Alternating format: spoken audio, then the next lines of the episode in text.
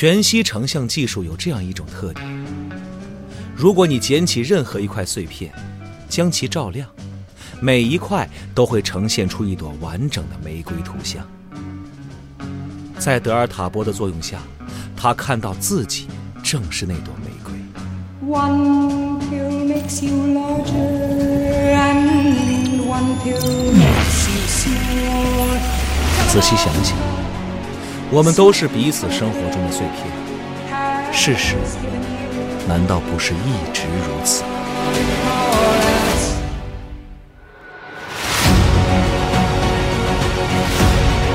当今世界科幻第一人，赛博朋克之父，包揽最高科幻奖得主威廉·吉布森，唯一短篇杰作选《全息玫瑰碎片》中文有声书现已上线。北京时代华文书局二厂、积禾网联合出品，郝祥海、常荣山、叶知秋、严摸摸演播。十个火花迸溅的灵感碎片，一段熠熠生辉的赛博朋克光谱，超越时代的想象力，独树一帜的科幻美学。全息玫瑰碎片有声书，积禾网及积禾 App 独家上线中。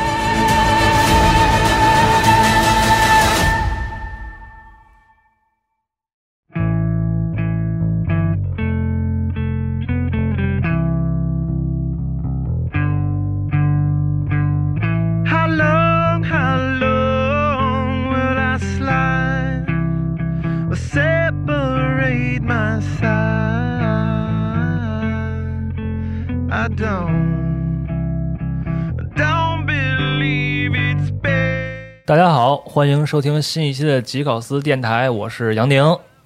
大家好，我是泡泡 A.K.A 走路侠。大家好，我是开心。哎，今天我们找到了开心，跟我们一起录一期节目啊，因为我跟开心也是第一次录节目哦，是吧？我跟开心录过一次节目。啊，之前是 U 四 D 八那个，对，我发现啊开心特能说，说 没想到是最能说普通话的广东人。嗯特机车，对，嗯，嗯，来，我这我们这期节目也终于定名了，是吧？对，因为上一期录那个 Rude Style 的时候，嗯。咱们没有想到一个特合适的名字，然是。后当时说跟大家集思广益起一下名字嘛。嗯。然后在上一期里边留言，其实有很多有意思的名字，我可以给大家分享一下吧。嗯，然后有叫这个核心机构的，就是集合的合，然后集合的机，购就是购买的购，然后还有叫什么核辐射朝核会谈，这个听着有点大点啊，朋友们，这个嗯朝核会谈这个这个这个有点太大了。还有叫吉缘巧合，吉就是吉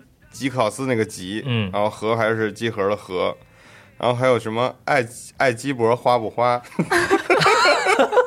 对，核辐射这听起来也有点辐那个辐射啊。是，然后吉人桃什么的，哎呦，那个搭配合适，这所有的合都是那个集合的合。嗯，然后还有叫这个舅舅集合的，其实叫对，然后合合一而说，呃，什么核心辐射区，真合适，然后这太多了，合众聚一厅。还有叫核工业的，何不试试？对，还有叫爱 爱穿不穿的，因为我们之前有个节目叫 爱买不爱买不买所以就嗯直接叫这个爱穿不穿。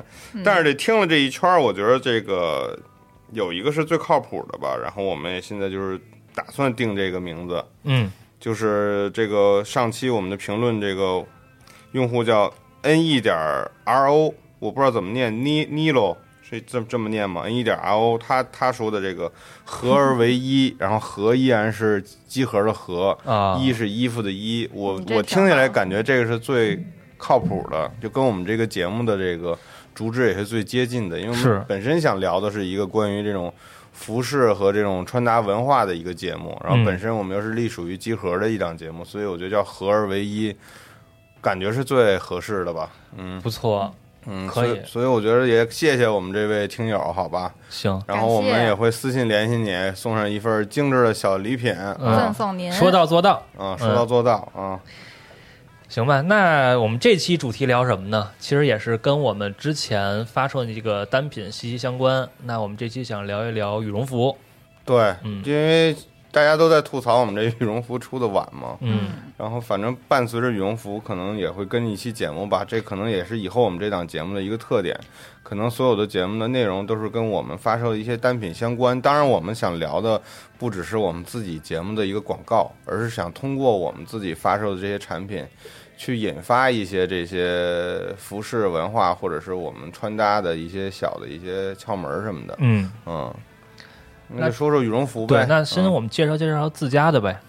对我嗯们这次发的羽绒服，呃，其实我们应该是连续两年做羽绒服了吧？嗯，嗯对，去年是第一次啊，然后今年做这个羽绒服跟去年有一个很大不同是，它是一个呃，可以拆卸的，对，或者用现代话来讲，就是更有机能感的这么一个羽绒服，就是它可以把袖子和帽子都拆下来，变成一个单纯的一个羽绒马甲啊，然后你也可以把帽子装上去，你可以不戴帽子，就相对来说穿法和这个玩法会更多一些，然后也更适用于这种南北方不同的天气吧。比如说现在南方有一些地区已经逐渐的变暖的话，其实你搭配一个羽绒马甲，里边穿一个夹克或者一个帽衫可能就够了。嗯，但可能在北方地区，比如说北京这几天可能又要降温，其实还是非常需要一件这种特别暖和的羽绒服的。是，嗯，然后这件衣服可能就相对来说，我觉得玩法会更多一点。然后以及我们这个帽子里边也用了这种，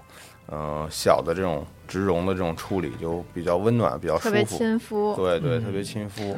我觉得就是咱们做了两年羽绒服嘛，嗯我觉得第一年的时候，这个颜色选的特别好，嗯，就是那个一个黑色，有个灰色。对那个反光的那种银色，嗯我真的觉得嗯跟市面上有一些其他的东西不太一样。嗯嗯，后面有一个这个三 M 那个反光字儿。颜色很吸引我。然后今年这个话，那肯定就是这个整个拆卸的设计了。对我觉得这个东西非常巧妙，而且嗯我不知道为什么，就是吉考斯最近出这些东西全都是这个二合一、三合一这种感觉。对，我觉得还是主要是一是我们不会像其他品牌出那么多冬装单品，嗯，本身我们这个品牌的体量也比较小吧。二是还是比较实在吧，就是大家如果能一件衣服能穿得更久，或者有更多的这个搭配的方式就更好嘛，啊、就是有更多的玩法吧。我们其实出发点还是这个啊、再加上一个很现实的，就是本来出的也晚啊，嗯。行吧，那我们可不可以先给大家介绍介绍，就是咱们今年出这款羽绒服的一些指标？因为选购羽绒服嘛，指标是一个很关键的一个数值。嗯那待会儿我也会说，就是之前有一起案例，就是加拿大鹅被处罚的这件事儿，啊，它加拿大鹅对它里边就会有一些这个指标上的东西，然后有一些可能需要大家选购时候可以了解的，嗯、嗯最基础一些数值，嗯嗯。嗯那咱们这款衣服呢，就是先说充绒量，嗯。充绒量咱们是一百八十克是平均的这一个充绒量，嗯，嗯，那这个话我这个一般就是一百到两百克吧。对，然后这个话因为有五个嗯码这个话我觉得我待会儿在最后会给大家在选购的时候详细去说什么是充绒量，嗯，大家可以先记住这么一个东西，对充绒量我们是一百八这件儿，，嗯然后蓬松度咱们是六百，六百，嗯蓬松度这个词儿也是大家买羽绒服里边经常听到的一个词，嗯，对，然后还有一个词叫含容量，含容量。含容量咱们是百嗯分之八十，百分之八十，对，含容量也是一个非常充容量、蓬松度和含绒绒量。对三个这其实买羽绒服鉴定羽绒服的三个最重要的一个标准。对，那我们说回到说之前我刚才说的这个加拿大鹅这件事儿，嗯。呃，加拿大鹅这件事儿，其实这个处罚出来之后，也被很多网友戏称说是一份特别全面的羽绒服选购指南。对，因为其实加拿大鹅这个品牌在过去几年有点过于过度被大家迷信，嗯认为是羽绒服的这个天花板啊，或者怎么样。特别是我记得在北京三里屯刚开店的时候，可能排队几个小时，大家都去抢这个加拿大鹅的衣服，对，嗯，而本身这个也不便宜哈，每件儿可能都要几千上万的这种价格，然后大冬天的，大家在那儿排队买这个羽绒服，就是就是代表了大家对这个品牌的迷信。那我觉得这件事儿，这个加拿大鹅被处罚之后这件事儿，其实我觉得对大家是一个警醒吧。嗯，其实这种品牌过度的营销，可能对大家会会是一个一种迷惑。嗯，我觉得杨指导，你可以介绍一下到底是它因为什么？对，嗯其实我翻了翻整个儿这个整个儿这个报告嘛，嗯它其实最关键几点，一个是违反了这个算是这种宣传的这种法，啊、哦这个应该开心开心比较知道这个广告法，对，其实，在宣传的时候，你不可以用最佳、最高级这种最高级的词来描述你东西。那他就宣传的说是最佳越野夹克，哦，嗯，对，这个已经违反这个条例了因为。你首先你自这就有点王婆卖瓜的意思，对自卖自夸。你说你跟哪件比较了吗？对吧？你怎么就最佳呀？世界上那么多品牌，那么多羽绒服，你怎么就最佳呢？对嗯吧？我觉得这个这个东西确实我能理解，这个从广告宣传上来说，确实有点不太合适啊。嗯，但是我觉得就是一个呃正常的那个程度去夸自己的东嗯。西是可以接受的。因为我、嗯。我因为大家如果习惯看日本的广告 或者日本的一些这种宣传语的话，他们特别喜欢用什么第一啊、什么嗯。最、对对最最佳呀、顶级呀、什么究极呀特别极致的那种词儿，但是在在国内其实这种东西是要非常警惕的。对，因为就是近几年呃新广告法颁布之后，就是这些就是比如说在淘宝里面详情页，然后像这些地方，很多像第一手，嗯，或者是呃特别极致的那些词，都是禁止使用的，就你用的话，你可能就就这个词条就对，立马被监管对到，特别敏感。嗯，然后还有一点呢，就是他们说他们所有的羽绒混合材料里边均含有这种 h a t r i t 这种羽绒，说是这 h a r d r a d 是什么呀？其实我查了一下，它指的是这个哈特派信徒哈特人，哦，那可嗯是一加拿大的一个什么地区什么的，可能嗯，有可能，嗯嗯。然后他就说他含有这种羽绒呢，他说这是优良且最保暖的加拿大羽绒。是加拿大的一一种鹅是吧？那个嗯，地他可能说是这种这种就是原材料吧，但是嗯其实，呃，咱们这个中国羽绒协会及上海服装行业协会，就是他们就说了，说这个羽绒的保暖性能啊和羽绒的蓬松度及绒子含量这两个指标有关。绒子含量也就是含绒量，含绒量，嗯，对，嗯，它然后还跟什么呀？还跟这个羽绒的这个羽绒的品质呢，还跟这个禽鸟的成熟度有关。因为对这个它发育的怎么样的话，它整个这个绒毛的这个对吧，蓬松度什么，所以说就嗯。没有一个明确的证据显示某哪个地区的这个对。鹅绒就更好。对。其实我觉得西方国家，当然我这个跟政治没关系啊，但是我是觉得一些欧美国家，他特别喜欢用这个某个产地作为一个噱头来来彰显他们的这个品质也好，或者做工也好。对，所以行业协会嗯。就说了，说这个东西和你的产地跟气候是没有关系的，嗯。嗯，有几个只是跟硬指标是息息相关的嗯这么一个。就，所以说你没有证据说你这个鹅的这个鹅绒可能就更好。对。但这个东西也是他们长期的一个宣传和一个营销的结果吧。嗯它这个其实当就是这个协会说的就是加拿大鹅的羽绒供应商 Feather Industry Canada 公司，然后就说咱们这个 Hatterit 产地的羽绒品质，它确实是更高，但是它并不是一个作为硬性指标的一个。对，它不是什么行业标准。对对啊对对，而且他也没有证据证明他的是最好的，他可能确实很好，但是他一直就声称自己是最好或者怎么样，这个东西确实没有根据。对，嗯其实这个公司就 FIC 这个公司官网自己也指出了，体型大、发育成熟禽鸟的羽绒质量才是最佳的。嗯嗯，所以咱叫大鹅大鹅嘛，嗯，对对对，加拿大鹅叫加拿大大鹅嘛。嗯大鹅，但但因为这个整个这个处罚决定书很长啊，我觉得大家想知道想详细详细了解，可以自己看一看。嗯对，咱们这里就不多展开了。嗯，就总之我是觉得就是不要过对个别品牌过分的迷信吧。嗯，是，嗯嗯、我觉得咱们聊羽绒服嘛，我觉得还是从根儿上咱们倒一倒，看看羽绒服最早的发展是从何而来的。那我也是查了一些资料，嗯其实很多人就说说，在公元八八九年，唐人刘询任职广州的时候，嗯在灵表录议就从记载记载过，说南道之裘豪多选鹅之细毛，加以布帛，蓄而为被。复纵横纳之，其温柔不下于家旷也。俗云：鹅毛柔暖而性冷变，偏宜复婴儿，辟经疾也。呃，在当时看来呢，其实这个鹅绒不鹅绒被子不光保暖，还要防止这个小儿发痢疾的这个相当于唐朝唐朝就有人做出羽绒被来了啊。应该是对，现在我天天天盖着那羽绒被，就就特轻巧，特特保暖。嗯唐朝盖到现在，对，那可能也没盖到现在吧。我觉得这可能是一个极个别的现象嗯，啊。然后但是你说嗯现在羽绒服发源，可我估计跟这个可能关系不大。关系不大嗯，但是其实十七世纪俄罗斯的一份资料记载就是说，说卖给荷兰商人的商品中也有这个绒羽这种东西，哦那证明其实这个算是很早之前的一个保暖的一个材料了。嗯嗯，然后一八九零年的时候呢，北欧的挪威人就很重视当地出产的一种羽绒，它来自冰岛雁鸭。这种鸟在筑巢的时候会在巢里铺一层自己身上的绒毛，给蛋和幼鸟保暖。北欧人会在鸭巢中采集这些绒毛，制成羽绒制品，在上流社会中大受欢迎，当然价格相当昂贵。呃，其实当时的话，就是为什么？因为是人工费用比较贵，嗯嗯，但这种其实羽绒制品的工业化是在一战的时候开始的，就是他们用这种锋利的机器去从羽绒中把这个羽毛分离出来，嗯嗯，是这样。然后其实之前的话都是用人工手剪的嘛，然后所以只是那些达官贵人们可以享受这种材料，嗯因为真的很保暖。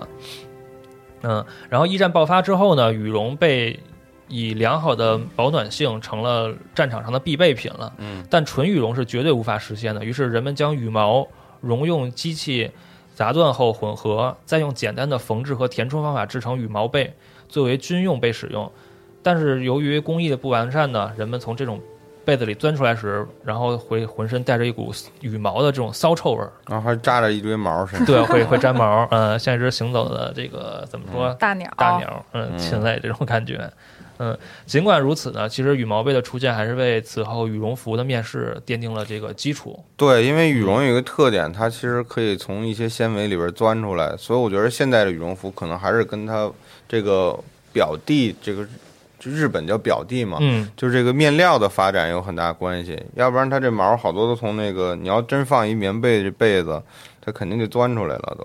是嗯，但是我接着往下说啊，但嗯。其实呃，近代这个羽绒服的发展呢，其实也算无从查证，但是有一些流传，比如说这个一九二二年，一位叫乔治芬奇的登山爱好者，嗯，他为了攀珠峰的时候呢，就是自己发明了一件外套，他用的是这种热气球上的面料啊哦，，然后里边加了一个鸭绒，做成一件大衣，嗯就是来抵御这个严寒。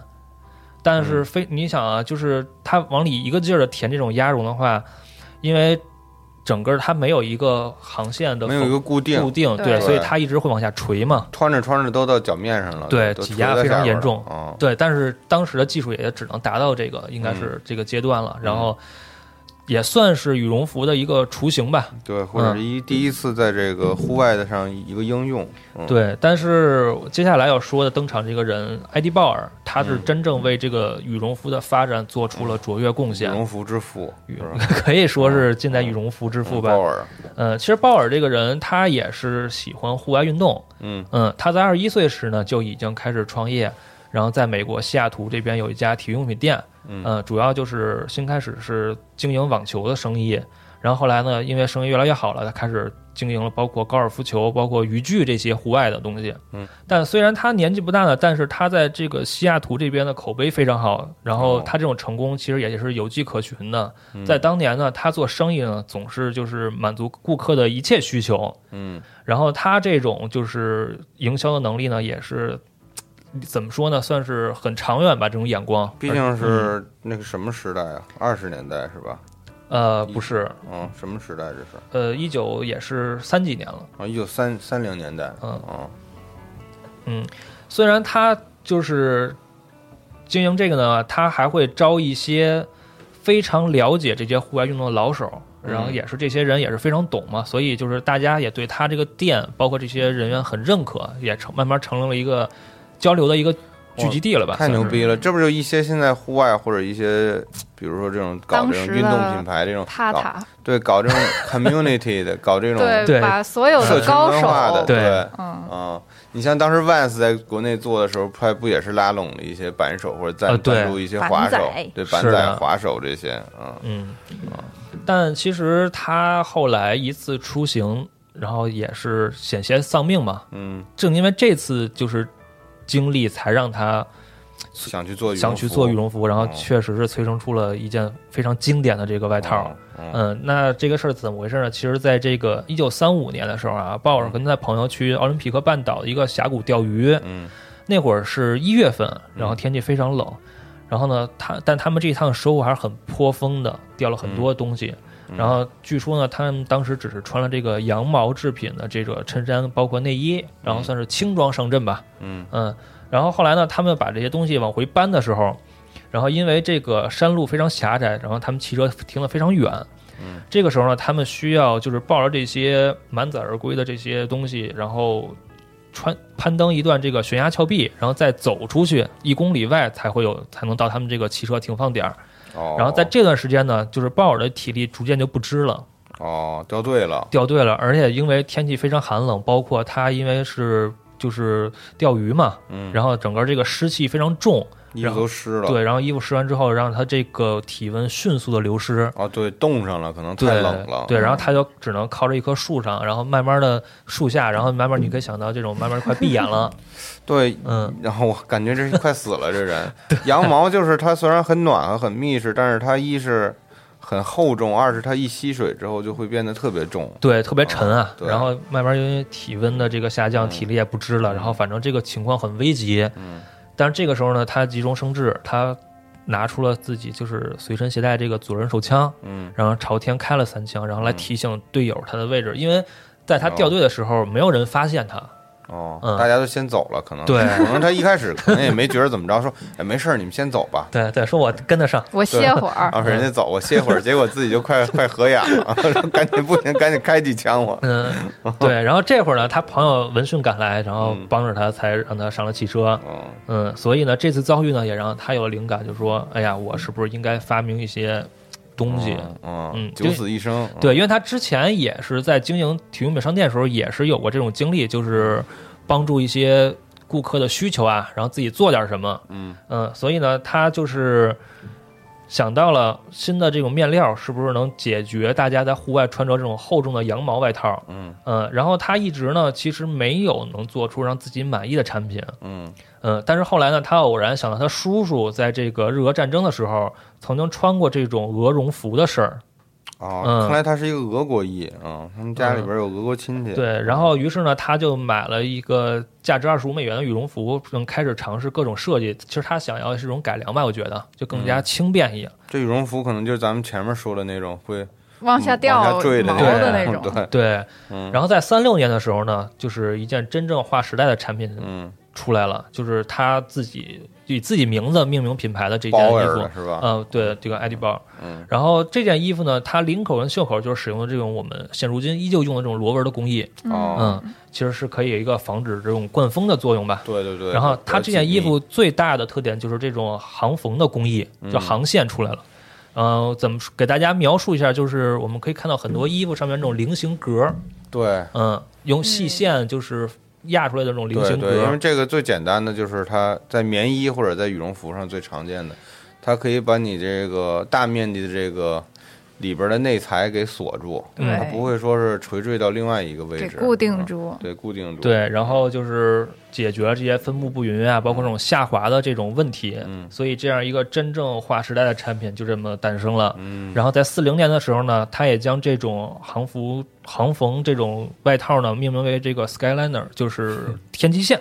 啊这不是这不是那个日产的那款车吗？Skyliner。对，呃，然后也是自己申请了专利，然后包括现在呢，就是很多的羽绒服，包括都使用这种技术，嗯，嗯所以埃对埃迪鲍尔的这个贡献真的是嗯，很大，很大嗯很大，嗯。然后后来呢，其实他不光是这款羽绒服，他在后来也是为美军做了一款 B 九，啊，一种这种夹克。个军事订单了。对，然后嗯。据说这种夹克让飞行员可以在这个零下二十多度的温度下能还能保持三个小时的保暖，嗯。嗯，然后这件衣服呢，也是让他的这个生意版图又延续到了这个军服的这个领域里边去。另外，我再提几句啊，就是艾迪鲍尔在发明了这个 Skyliner 羽绒服的第二年，就是美国一个著名的高定时装设计师查尔斯詹姆斯，嗯曾经设计过一款女士的这种晚装的羽绒服。那他嗯可能就是把晚装跟羽绒服这两者相结合，嗯嗯，然后使用这种白色缎子作为基础面料，然后这种恰到好处的裁剪与取舍呢，也让这款羽绒服被称为史上第一款软雕塑。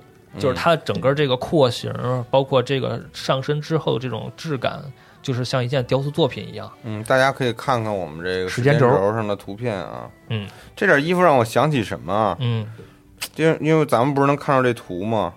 我想起前一段时间这个勘业，当然勘业已经改名叫耶了啊。勘业给这个 Gap 出的那件羽绒服，嗯像不像？它它有点那意思当时起个名叫 Round Jacket，嗯就是两边有两个大领儿，然后圆圆的，嗯，有点这种风水轮流转的意思啊。对，所以就是羽绒服呢，也从此能走进这个高定的这个领域里边了，嗯，其实还是很难得的。嗯确实，就是本来它是一个功能性的，或者比比较现在讲机能性的机能性的东西这种服饰，对，但是现在已经进了这个时装屋了。我们知道很多这种这种奢侈品的品牌也特别喜欢做羽绒服。嗯。那我觉得还有一个人，他的这个推出的产品也是影响了整个一系列接下来一系列羽绒服发展，那就是七十年代的时候，诺玛卡玛丽嗯在一次露营中受这个睡袋的启发，然后通过这种解构然后重组的手法，设计出了一款长款羽绒服，女士的这种。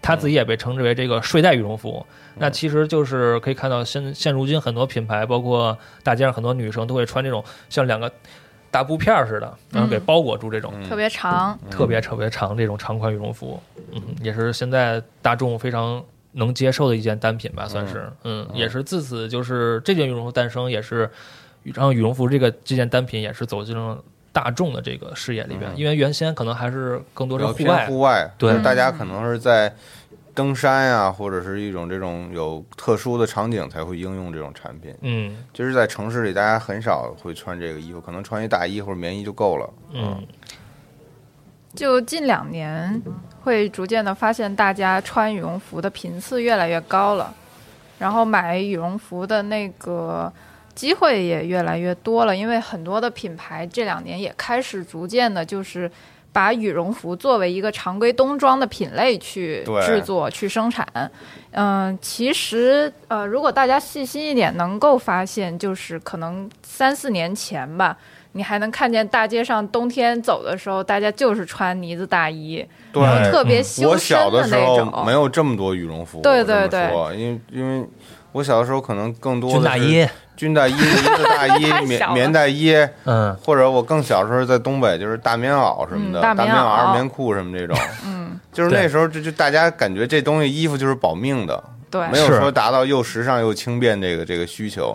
但是羽绒服的诞生，我觉得确实促进了这个冬装的这个多样性。对，刚才你刚才你说这个轻便，我觉得确实是之前从来没有人考虑过在冬天轻便这件事儿。对，因为毛衣也好，棉衣也好，都非常厚重，是，嗯，它笨拙，对，而且以前的话，呃，羽绒服的造价也是比较高，嗯，它不是说人手就能够随随便便买一件的。对对，我记得羽绒服基本上以前都得起码两千块钱什么这种，嗯对是的。是一个比较贵的单品。对，你看，就像我在广东的话，以前小的时候家里给买羽绒服，都因为太热了，嗯，所以就是为了保暖，就给我只买一个胆。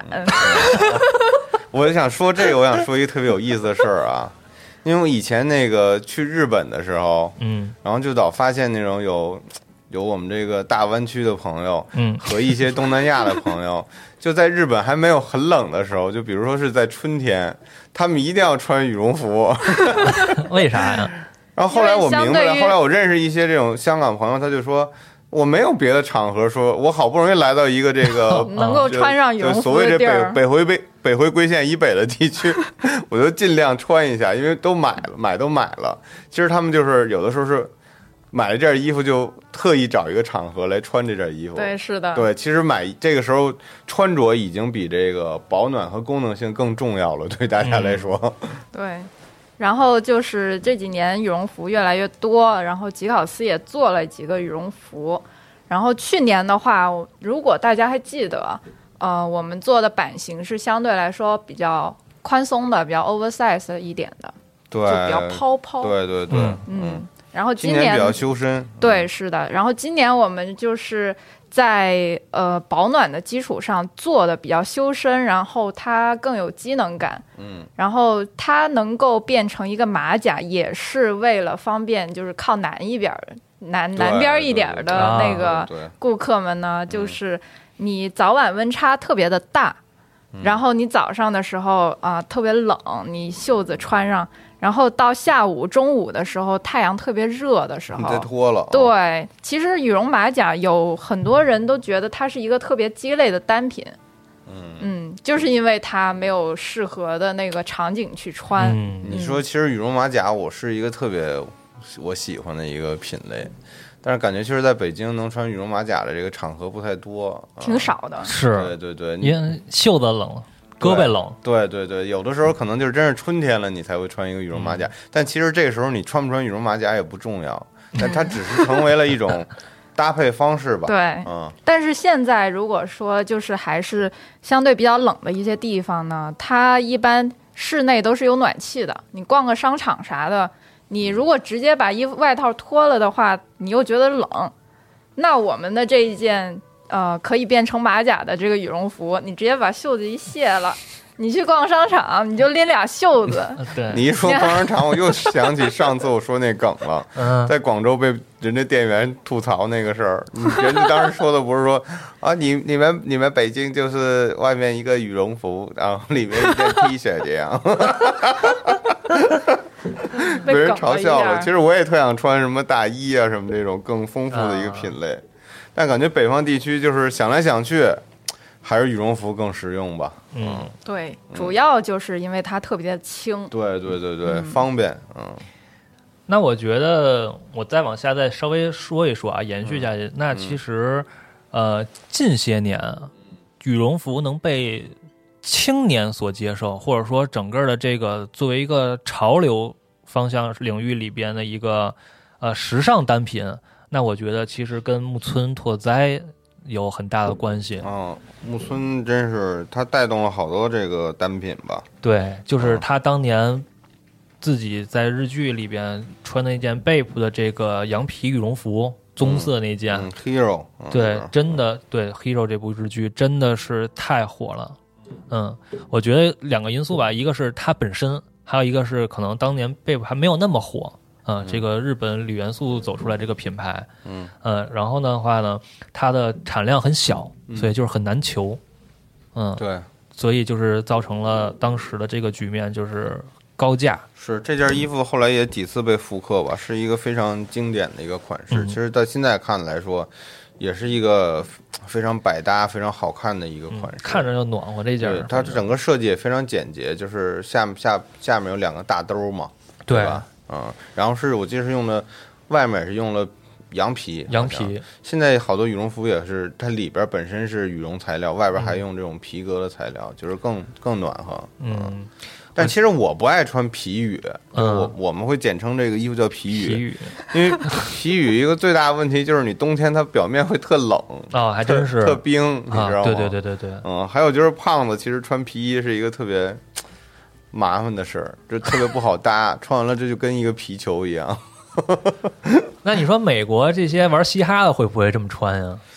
所以你那版得足够大，啊，就真的得足够大。玩嘻哈绝对会穿，因为嗯 Bape 是一个这些这些 rapper 特别喜欢的一个一个、嗯一个品牌吧，嗯，或者羽绒服也是他们比较喜欢的。还有一个，你说这个经典，你要说两千年初期，我还想到了一个，就是一个涂鸦艺术家叫 Futura，嗯他经常当时穿着一件这个 The North Face 的那件，我记得是八百蓬松的那件衣服，嗯是一九一九九四还是一九九六？应该是一九九六，也是一个经典的一个款式，就上面有一个拼接，然后下面是颜色那种，哦但他穿的是全黑的。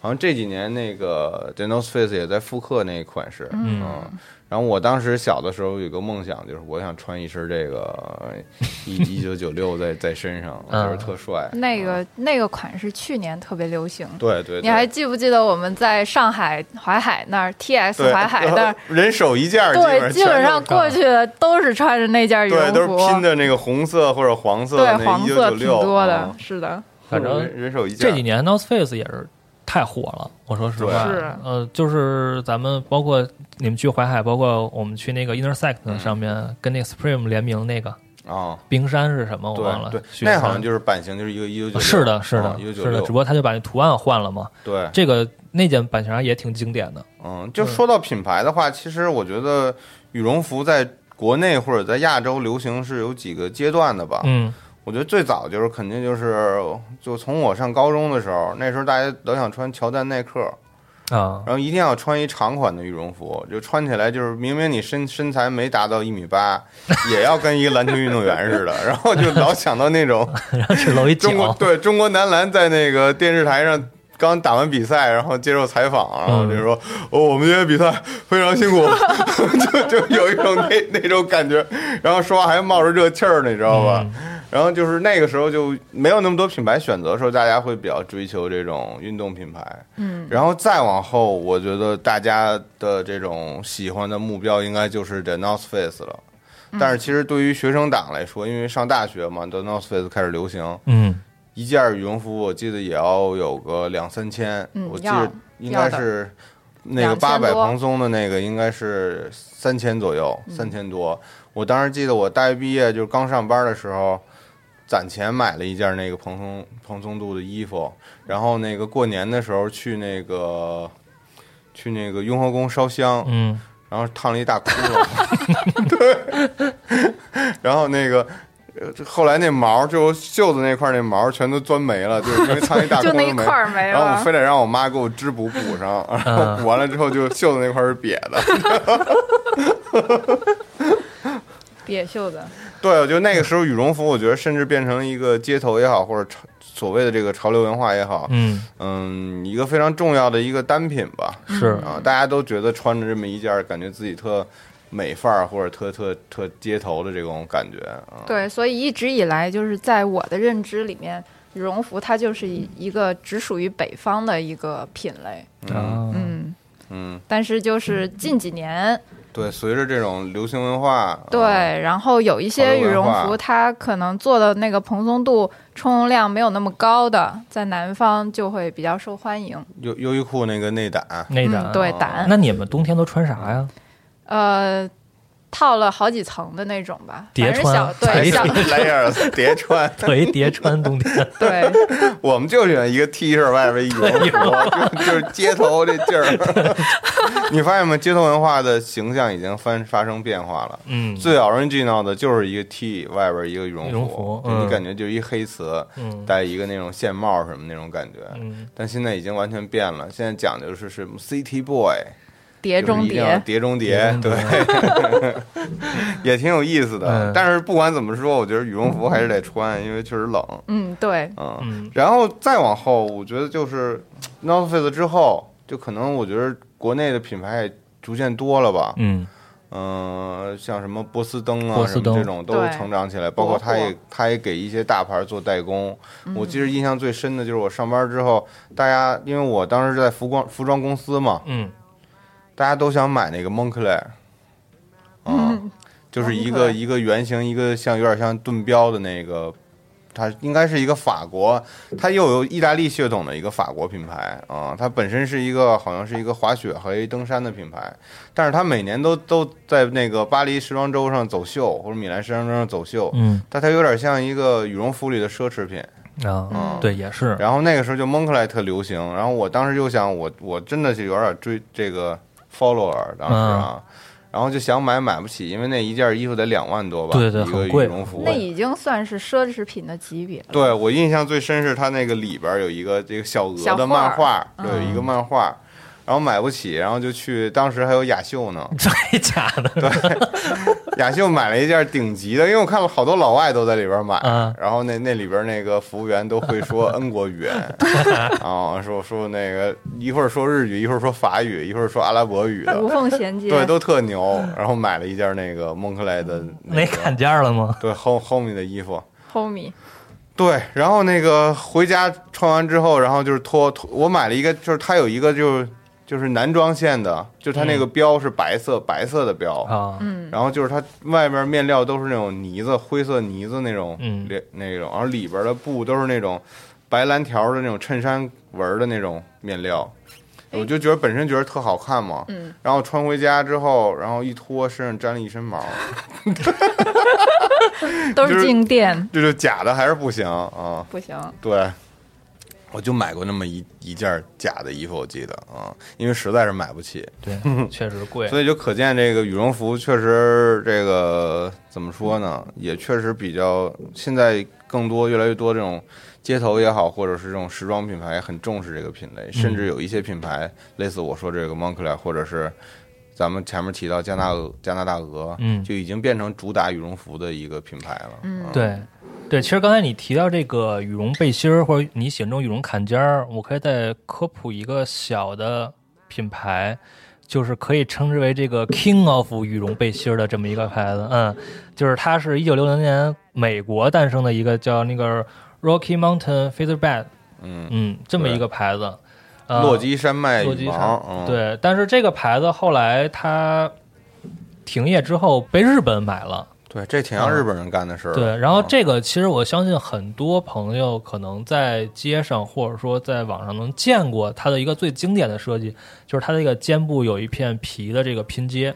对，而且是那种往下尖下来的尖下来的大锯齿的形状的一个拼皮特，别经典。然后下面一般是一个颜色饱和度非常高的这种，对嗯是尼龙面料嗯啊，但它但它当时主打的我记得都是鸭绒，鸭绒，它就是我就是最原汁原味儿的那种羽绒服，嗯。就是走这个鸭绒。嗯，这个经常是在日本的一些这种户外杂志上，像嗯 Go Out 呀，或者像一些服装杂志，像那个那个 Lightning 啊，，对，经常上这个杂志，因为它是一个特别经典的一个款式，特别经典，然后几十年都都做了这款式。阿美卡基那种感觉。对对对对我其实买过一件儿，然后当时是比较瘦的时候，一百六十斤左右，然后后来胖回来之后就再也没有穿过这件衣服。反正我就觉得，因为当时看这个 hero hero 的影响嘛，我是觉得就是穿羽绒服肯定要配牛仔裤，啊，然后底下可能踩一双厚重的，比如说那个 Rain 红翼，啊，这种感觉对也是木村拓哉带出来的。对对啊，反正就是上下这个感厚重感一定要就是相匹配。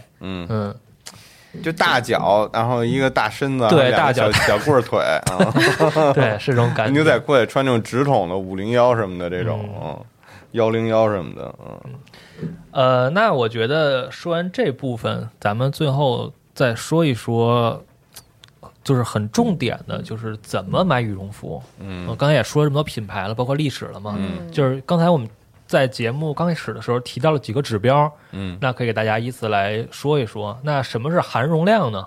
啊，我按照这个官方的解释来说啊，含绒量是指这件衣服里填充的绒子和绒丝在所有填充物羽毛羽绒中的含量百分比。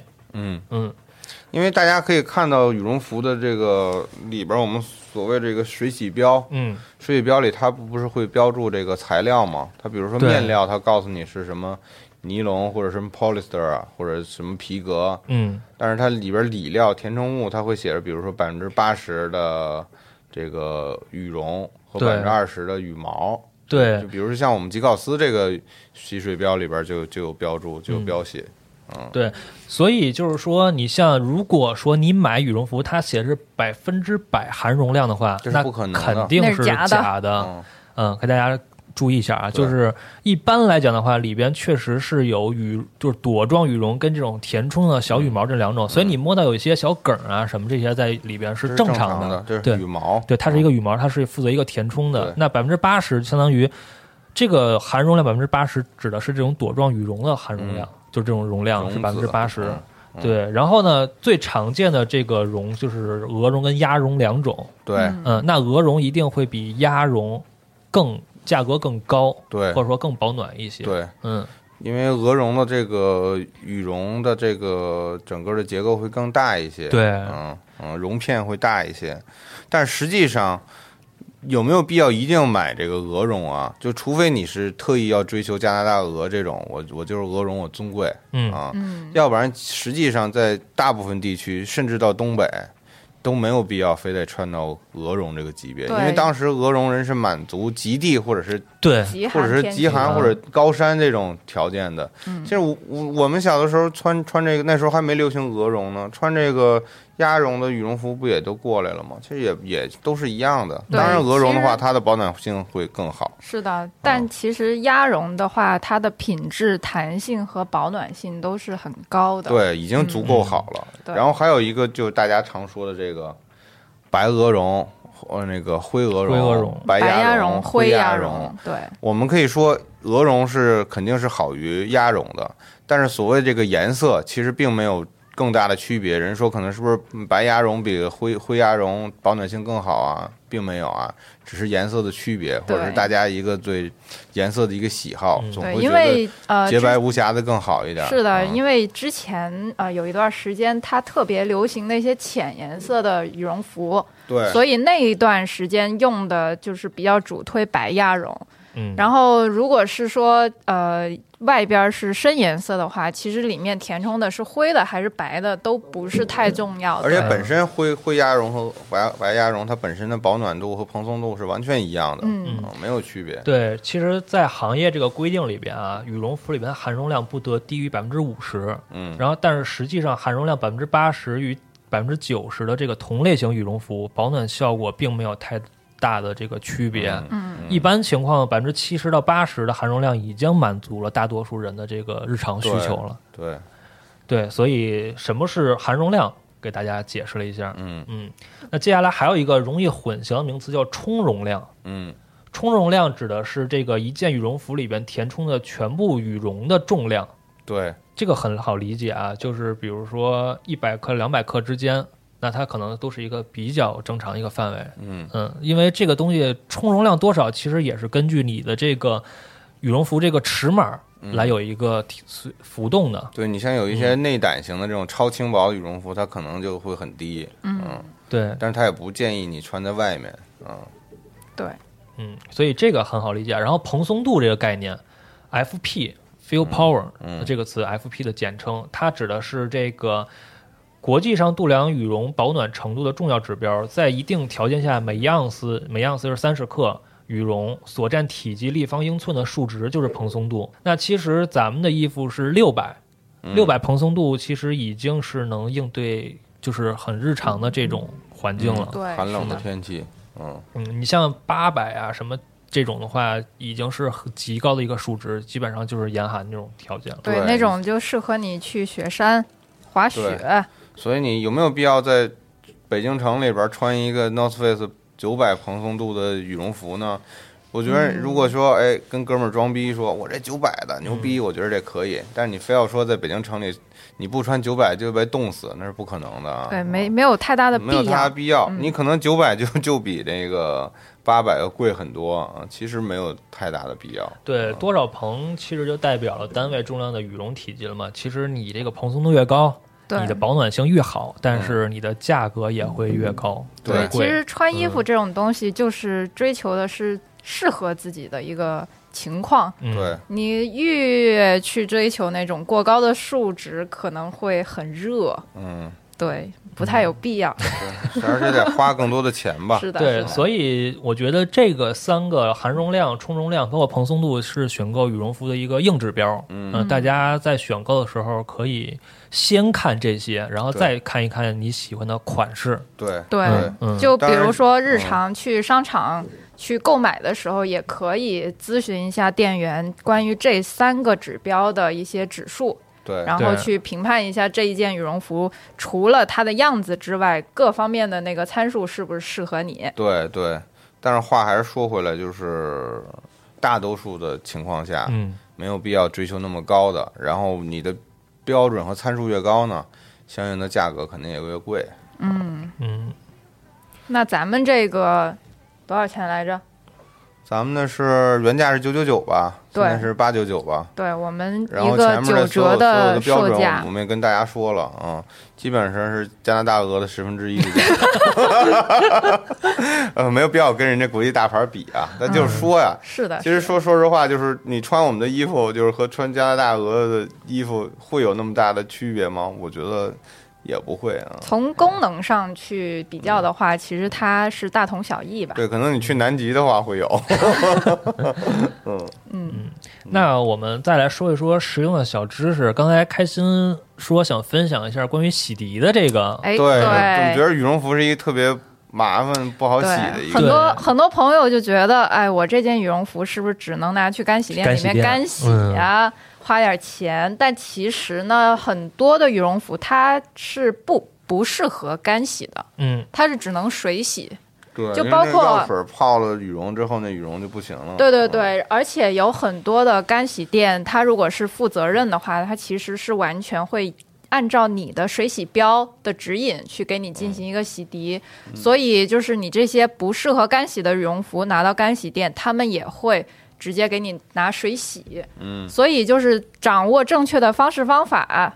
我们来自己洗，省时间又省钱。嗯，对，那接接下来我就给大家介绍一下、怎么洗羽绒这个 服。洗羽绒服的小技巧，首先，嗯、如果家里有条件的话，当然是有洗羽绒模式的这个洗衣机嗯，啊，这个直接就羽绒模式，直接就洗就完事儿了。哦，但是有一些洗衣机呢，它可能功能不是特别的多，嗯，它就只有呃那个浸泡功能，也可以对对对，浸泡模式的话，你就直接把这个羽绒服扔进去泡一会儿，嗯。因为浸泡模式它是很轻柔的，嗯，对而且那么强力旋转。对对对，因为其实大家看看很多报道也看到有人洗羽绒服爆炸了，对，这就是因为羽绒服一般来说它的那个外部的面料它不是那么的透风，它是比较密密的，对对对要不然它对。会钻绒嘛。是的，是的。然后在洗的时候，它在一个高速旋转的时候，会产生很大的压力。嗯，这个时候羽绒服就就会被。对。然后之前有看到一个报道，就是一个女孩子，她穿着一个羽绒服去挤地铁，然哦，后被坐爆了。那证明她的羽绒服其实是好的，对是 非常好的很好，啊是，的。然后我们如果说呃那个洗衣机就是有这件这些模式的话，我们可以直接进行这样操作。然后一定要记得，洗羽绒服一定是要用凉水洗，三十度以下的凉水。嗯嗯，不能用热水洗哦，那样子会破坏掉你那个羽毛和羽绒的那个结构。然后对，冷水洗，冷水，对对对，冷然后水机洗浸泡。哦，对对对，浸泡轻柔的模式。嗯如果就是没有羽绒模式和浸泡模式的话，就尽量选轻轻柔模式。一般就洗内衣的这种。哦对对对，就尽量让它温柔的对待。嗯。然后，如果说你这个羽绒服在洗之前，你之就觉得会有一些油渍，就是粘在上边儿，嗯，一定要在全完全吸水之前去给它进行一个处理。那我们网上可以找到一些洗羽绒服的那个喷剂，嗯。嗯。或者是女生有一些洗粉扑的那个清洁剂，嗯。都可以拿来用。然后就是在你的羽绒服的那个污渍的那一块儿，嗯。然后拿就是给它就是涂上之后，用一个湿的抹布去进行一个擦拭，嗯，然后把这些小的污渍去清除掉之后，我们再把它放进洗衣机进行一个全面的洗涤。嗯。对然后整个洗完了之后呢，呃，羽绒服最好不要直接拿去甩干，哦，对，也是刚刚的那个呃道理，就是怕它压力过多爆炸，就是拿出来自己用手先把一些能够挤干的水分先挤掉，嗯然后再放进去进行一个甩干，这样子的危险系数就会大大的降低。嗯，对，然后最重要的就是，很多朋友就说我洗完了之后，我的羽绒成团儿了。嗯，啊、就能看到有一些透光的，你就能看到里面的羽绒是一一块儿一粘到一块儿的。起了。对对对这种时候我们怎么办呢？首先先把它晾晒到半干，嗯半干了之后把它取下来，不要一一次性的让它完全干。所以洗羽绒服其实是一整天的一个事情。对很麻烦的。对，嗯、然后就是把它取下来，然后用一个夹子把你的帽子或者是领口给它夹起来，嗯，然后就拿一个热的吹风机往从下边往上往里吹气，嗯然后这个时候羽绒服就会蓬起来，嗯一边蓬起来，我们就拿一个衣架去拍打它。啊，给它拍松了，就像妈妈以前晒被子的时候，嗯。对，就给它拍松了，然后一边吹一边拍松，然后这样子，到最后羽绒服应该就是一个八九十。百分之八九十干的一个程度，这个时候我们再拿它去阳光下自然风干，那这样子整个羽绒服就算是洗好了，嗯，安全安全又快捷。我补充一下，就是羽绒服，就是好多好多家庭用的那个洗衣机是有烘干功能的吧？嗯哎，对，羽绒服千万不要高温烘干，对不能太高温会产生爆炸是的，是的，啊，就所以不能要高温烘干，就最好还是用晾晒的方法。嗯啊，自然晾晒。对对对，嗯，我也分享一个小妙招，就是如果你的羽绒服烫出一个窟窿，怎么办？就是千万不要让妈妈把它缝起来，因为毛还是会从那个缝隙里钻出来。就该换一件就换一件吧。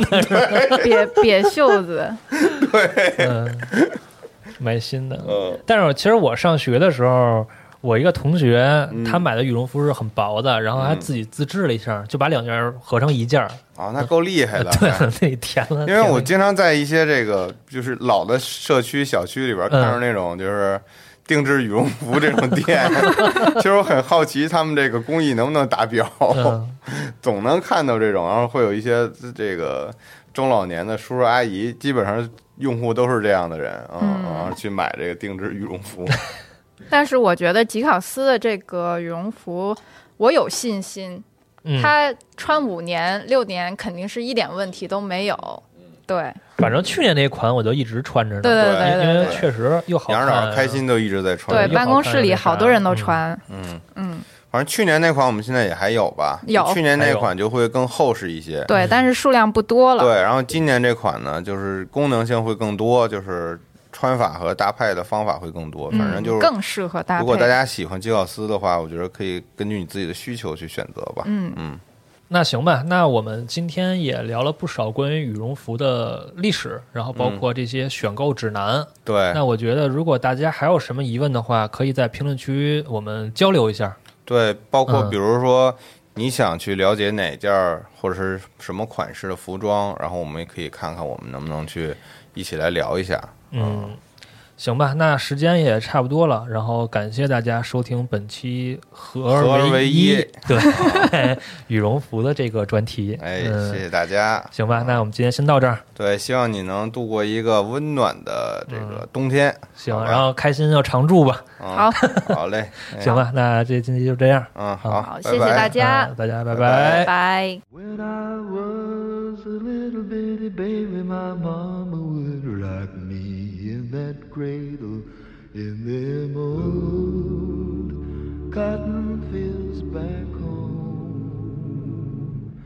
When I was a little bitty baby, my mama would rock me in that